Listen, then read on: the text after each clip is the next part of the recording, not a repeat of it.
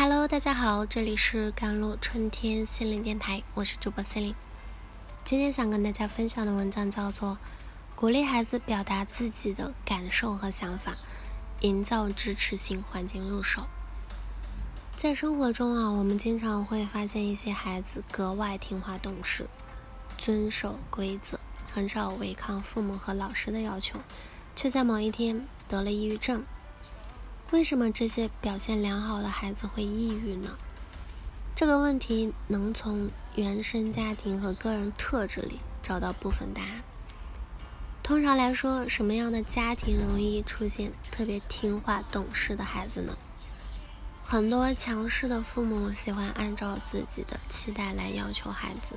而无视孩子的实际情况和感受。比如说，有的父母对孩子有很高的学业期待。无视孩子的学习能力和学习兴趣，给孩子报过多的课程，孩子即便吃不消并排斥上课，也会被父母哄着逼着去上课。最后，虽然孩子被迫去上课了，但学习的效果并不好，也会导致厌学情绪非常严重。当父母一次又一次要求孩子不理会孩子的感受时，孩子就会变得特别无助。也就是心理学上的习得性无助，这种习得性无助会蔓延到孩子生活的方方面面，慢慢的他们会放弃反抗和挣扎，逐渐失去了学习动力和生活热情，抑郁就有了土壤。有的孩子从小就会对外界的刺激很敏感，比如对光线很敏感，对声音也很敏感，对人的面部表情很敏感。当家里出现一点不和谐的氛围呢？比如说，家里有人不高兴了，家里有人生气了，敏感的孩子通常去自动的去照顾这个有情绪的人，变得很乖巧，很父母开心，在父母生气的时候去做自己平时不愿意做的事情，他们成了家里的小大人，因为常常照顾别人的需要，他们就会常常压抑自己的。需要和隔断自己的感受，长此以往，孩子变得对身边的人的情绪也会变得很敏感，会不自觉的想要去照顾他人的情绪，又因为无法消化他人的焦虑而变得精疲力竭。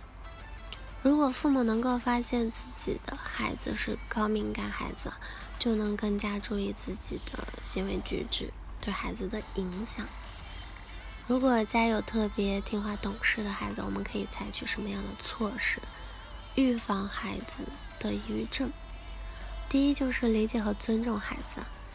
每个孩子都是一个独特的个体，他们的感受和想法是与家长的想法不一致，是一件非常正常的事情。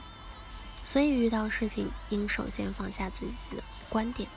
倾听孩子的心声。站在他们的角度去想问题和体会他们的感受，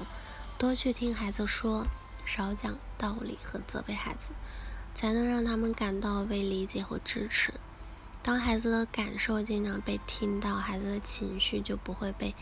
过度压抑，就不会因为过度压抑，嗯，而抑郁了。另外呢，尊重孩子的先天气质，尊重孩子的能力水平。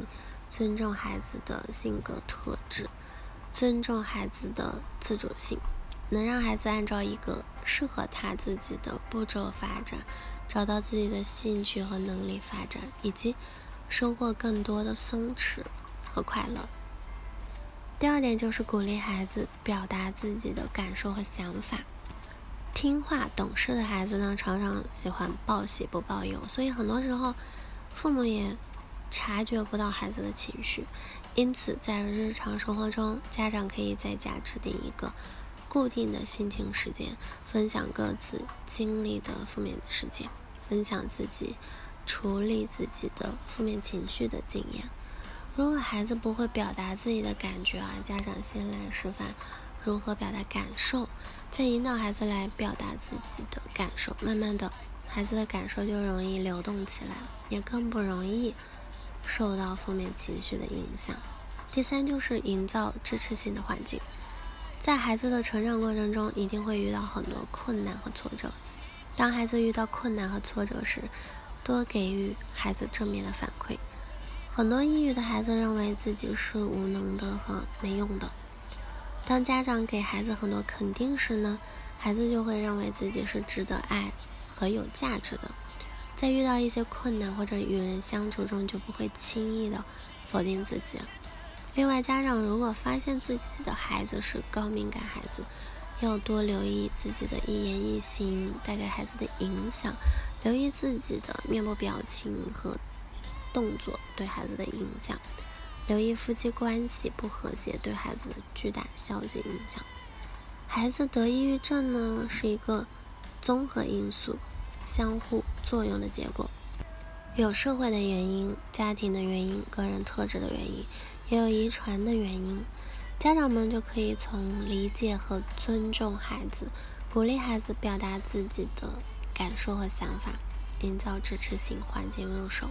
最大程度上去预防抑郁症。好了，以上就是今天的节目内容了。